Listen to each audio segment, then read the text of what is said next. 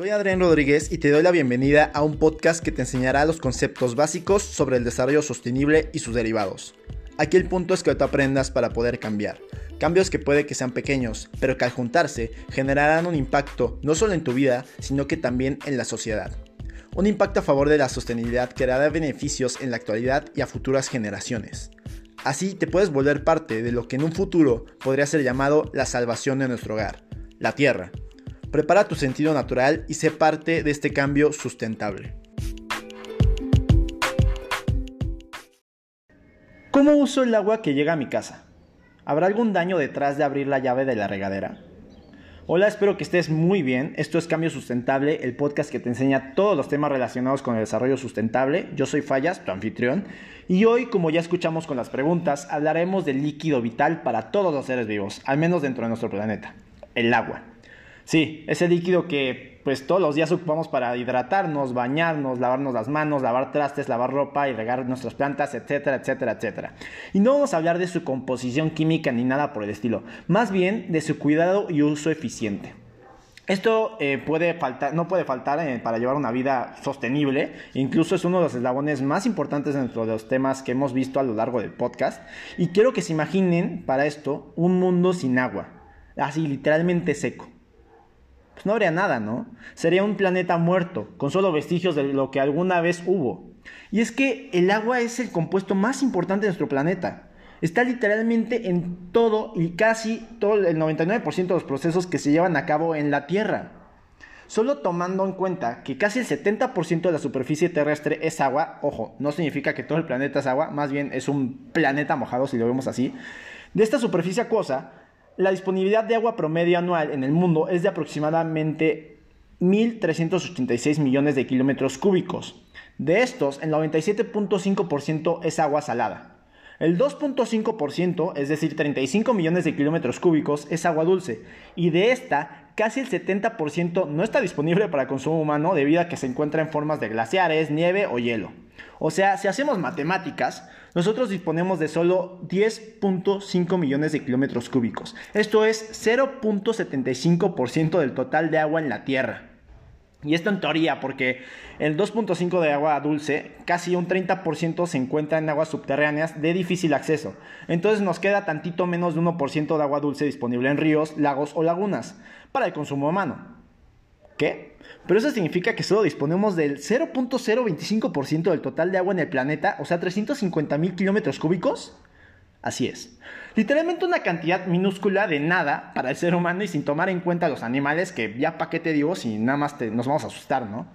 Ahora, tomando estos, estos datos en cuenta, quiero que veas todo lo que te rodea, así literalmente todo. Da igual en dónde estés, eh, analiza tu entorno y pregúntate, ¿Lo que me rodea necesito agua para ser construido?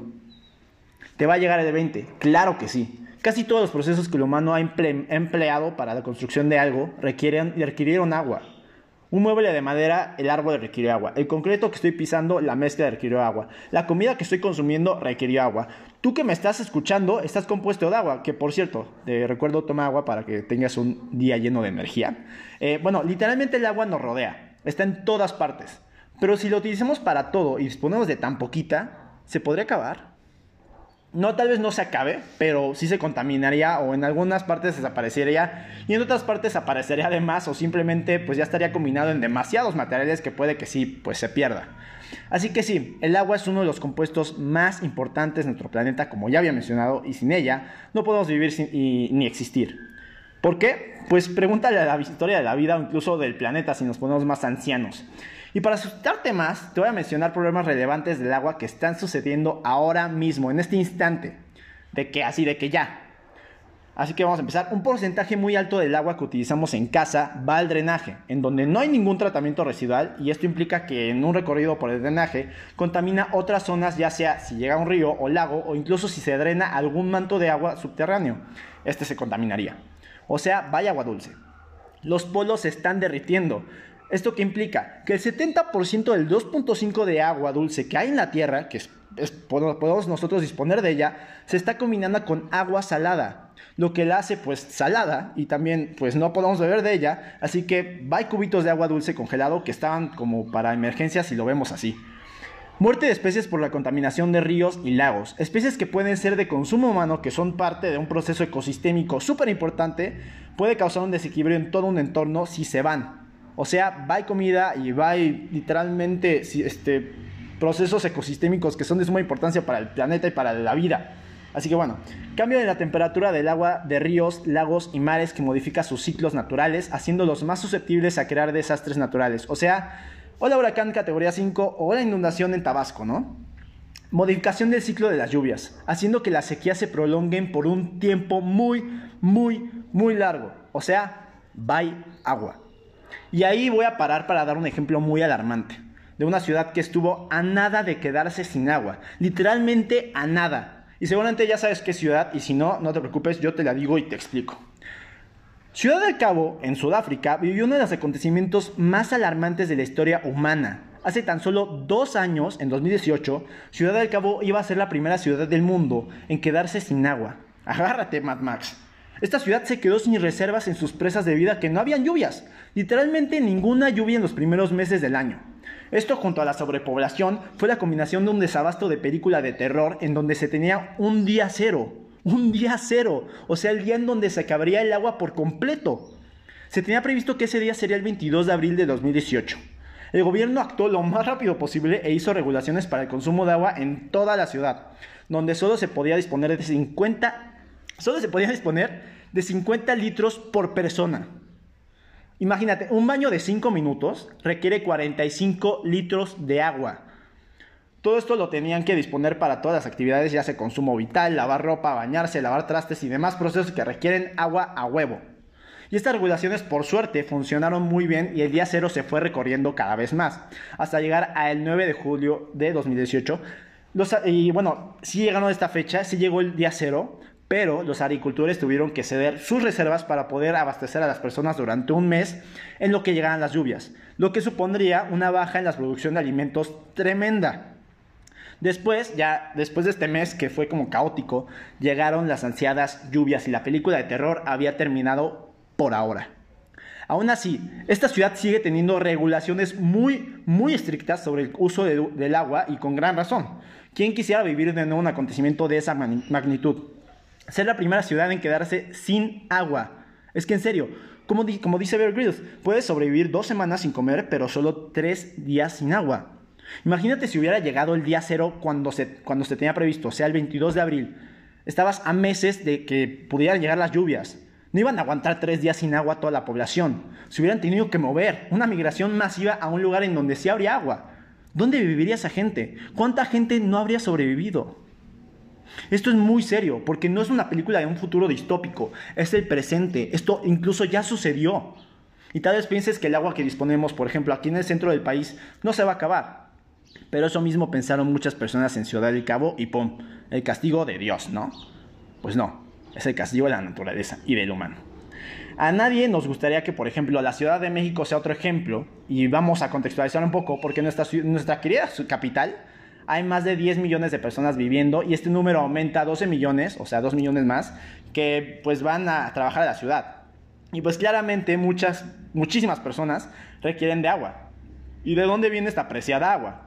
Pues de varios lados en realidad, aunque el 60% de toda el agua que se consume dentro de la ciudad proviene de los más de mil pozos que se encuentran debajo de la ciudad y el otro 40% por de cuencas como el Lerma o Cutzamala, o sea, quita agüita de otros estados, pues para mí, ¿no? Esto es un gran problema, porque dependemos de la filtración de agua en una ciudad en donde gran parte de ella ya está eh, reforzada en concreto, añadiendo que la poca agua que se llega a filtrar ya lleva consigo contaminantes nocivos para la salud. ¿Qué implica esto?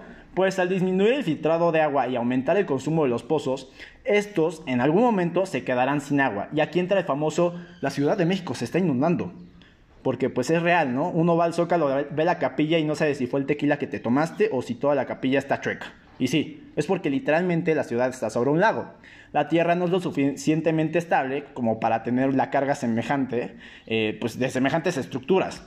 Pero además hay lagos y ríos profundos que, están secando, que se están secando y que dejan huecos en el que en algún momento pueden colapsarse y si colapsa uno, así aunque sea uno, va a ciudad. Por eso es muy importante cuidar el agua en cualquier zona del mundo. Es literalmente la que nos mantiene vivitos y coleando. Por eso quiero darte unos pro tips para que lleves una vida más consciente y ahorrativa en temas acuáticos. Así que, primer pro tip. Dúchate con agua fría y en menos de una canción. Obvio que no sea te rebote mix que dura casi 7 minutos. Digo, te rebote mix, perdón, que dura casi 7 minutos. Tiene que ser una canción con duración de entre 2 y 3 minutos. Y aquí te voy a dar un consejo que yo hago, o bueno, si hago todos los días. Yo me baño con agua fría. Literalmente me pongo debajo de la regadera, abro la llave, así como me caiga, me mojo. Cuando ya estoy completamente mojado, cierro la llave y me comienzo a enjabonar, que si el champuncito, que si el jaboncito, que si el jaboncito para la cara, el trucutru, trucutru. Y ya cuando estoy bien enjabonadito, vuelvo a abrir la llave y me enjuago todo. Ahí solo ocupé el agua menos de un minuto. Lo que más me tomó tiempo, bueno, lo que más me tomó tiempo fue prepararme mentalmente para el agua fría y enjabonarme. Y tal vez estés diciendo, ¿que este brother no se quiere o qué? Porque pues sí cuesta hacerlo, no es cualquier cosita, pero pues me conviene en muchos sentidos porque me despierta, me reta todos los días, ayuda a acostumbrar mi sistema inmunológico y ahorro cien, chorrocientos mil litros de agua. Pero comprendo que esto es un poco extremo y que pues tal vez no lo quieras hacer, así que viene el otro pro tip. 2. Cuando esperes a que se caliente el agua, no la dejes correr sin propósito. A ella se te fueron chorrocientos mil litros. Mejor por una cubeta o una planta o incluso a las dos. Así puedes llenar una cubeta que después podrás usar para el excusado o ya hay un doble uso con la espera del agua caliente o incluso para trapear y además tu plantita estará feliz y contenta de que al fin la riegas seguido y al fin de haces caso. Aquí sí te recomiendo que hagas lo mismo de cerrar la llave y enjabonarte porque pues qué sentido tiene jabonarte mientras el agua te cae. Pues nomás te va a quitar el jabón sin propósito, ¿no? O sea, vas a olor feo después. Ahí sí hazlo. Que pues te vas a ahorrar mucha, mucha, mucha agua. 3. Para lavarte los dientes usa un vasito, no muy grande, un vasito pequeñito. Usa esa agua para remojar el cepillo, enjuagar y lavar el cepillo. Eh, bueno, enjuagarte y después lavar el cepillo, como lo haces diario. Puede que parezca muy poco lo que ahorras, pero cada gota cuenta y a largo plazo, como ya hemos mencionado, puede significar, significar un enorme ahorro. 4. Esto puede que suene un tanto antigénico, por así decirlo, eh, pero si lo puedes hacer, no haría ningún mal. No le jales a la cadena. o al menos no a cada rato que lo ocupes. Jálale cuando haya algo pues que sea sólido. Porque pues si cada que ocupas el retrete le jalas y le jalas y le jalas, estarías gastando miles de litros de, pues, de litros de agua en menos de un mes. Imagínate, por cada descarga de que bueno, se consume entre 7.5 y 26.5 litros de agua. ¿Cuántas veces vamos al baño a hacer del 1 al día comparado con cuántas veces vamos al baño pues de hacer del 2, ¿no? Si lo juntamos pueden ser casi 4 o hasta 7 veces al día. O sea, haciendo cálculos no tan exactos, estarías gastando entre mínimo, mínimo 30 litros y máximo 185.5 litros. Si lo comparamos con los 50 litros al día que se implementó en Ciudad del Cabo, pues con la mínima se te quedarían nada más 20 litros para subsistir en el día en el mínimo. Y en el máximo, pues ya, ya te hubieras quedado sin agua. Así literal, ni siquiera la mitad. Entonces, si reduces ese, número de veces por solo las ocasiones en que haces del 2, este número se puede reducir en 2 o 3 descargas de, de, inodoro al día. O sea, 15 o máximo, así máximo, 56 litros al día. Gran diferencia. Obvio esto no lo tomes en cuenta cuando estés enfermo porque pues no. Tampoco te estoy diciendo que es algo obligatorio porque puede que sea o se vea un tanto antigénico, eh, te lo pongo como recomendación y ahí te puse los numeritos para que pues, te des cuenta que tanto, gastas puede, tanto gasto puedes tener en un excusado y ya es tu decisión, nada más pues analízalo. 5. Checa que no tengas fugas y si las tienes, arréglalas. Esto sí es un caso muy básico, porque una sola fuga se puede perder, en una sola fuga se puede perder cientos de litros utilizables y no queremos perder esas gotas gloriosas. 6. Racionaliza el riego de tus plantas. Lo que puedes hacer en este caso es regar, tu jardín o plantitas cuando ya no haya sol. De esta forma el agua no se evaporará y la planta se podrá aprovechar al máximo. También, ahorita que estamos en épocas de lluvia, puede que ser muy recomendable sacar una cubeta o recaudar, o recaudar lo más que puedas de agua que, pues, para regar tus plantitas dentro de tu casa. Así ya te ahorraste algo más. O incluso puedes implementar una forma de riego por goteo que también puede beneficiar mucho al ahorro de agua. 7. Si puedes colocar aereadores en los grifos, son un... Eh, bueno, te voy a explicar qué son aereadores, ¿no? Porque yo cuando lo vi dije, ¿qué es esto? son una pequeña pieza metálica roscada en los grifos que mezclan el agua con el aire, de forma que el agua sale en menor cantidad, pero de manera uniforme, repartiendo el agua por una mayor superficie, evitando salpicaduras y realiza funciones de filtro, evitando la salida de tierra o diferentes sedimentos. O sea, esto es muy recomendable porque ahorras muchísimos litros de agua. 8. Reutilizar el agua. ¿A qué me refiero con esto? Me refiero a, si puedes, trata de desviar las tuberías, ya sea de la lavadora, un lavabo o incluso la, ducha, para que el agua que se va por ahí pueda ser utilizada para otros fines, como regar tus plantas o agua para trapear o agua para retrete. Eh, de esta forma, toda el agua que está relativamente limpia no se va a las cañerías en donde se va a contaminar por completo. Son medidas muy buenas que puedes, perdón, son medidas muy buenas que puedes ahorrarte eh, pues gran cantidad de litros de agua. 9. Trata de utilizar jabones y champús o cualquier producto químico que utilices y que tenga contacto con el agua que sean biodegradables. ¿Por qué? Pues muchos de los productos que solemos utilizar en casa pueden ser altamente contaminantes y juntándose con otros químicos en el drenaje, pues literalmente se hace una mezcla macabra de científico malo, de película, ¿no? Y algo que puede causar daños irreversibles o al menos a corto, incluso mediano y hasta largo plazo, irreversibles. A los ríos, lagos, mantos acuíferos o incluso a los mares. Que por cierto, Biology Fat en los océanos viven fitoplanctons, que gracias a su fotosíntesis y su gran variedad de especies, son a los que les debemos dar gracias por el oxígeno que respiramos, ya que producen más del 50% del oxígeno del mundo. Y adivina qué, los productos químicos que son no biodegradables los están matando, más otros factores de cambio climático sobre explotación marítima, y por eso pues es muy importante cuidar nuestros bellos lugares acuáticos. Así que cuida mucho los productos que utilizas para limpieza, ya que pueden ser muy caóticos, al igual que algunos te pueden causar ciertas cositas feas a largo plazo. 10. Captar agua pluvial. Este puede que sea algo complejo porque pues puedes depender de, una gran, de un gran presupuesto para cambiar tu techo y que el agua de lluvia vaya a algunas fosas y además que se tiene que filtrar y etcétera, etcétera, etcétera. Pero lo podemos hacer en pequeña escala.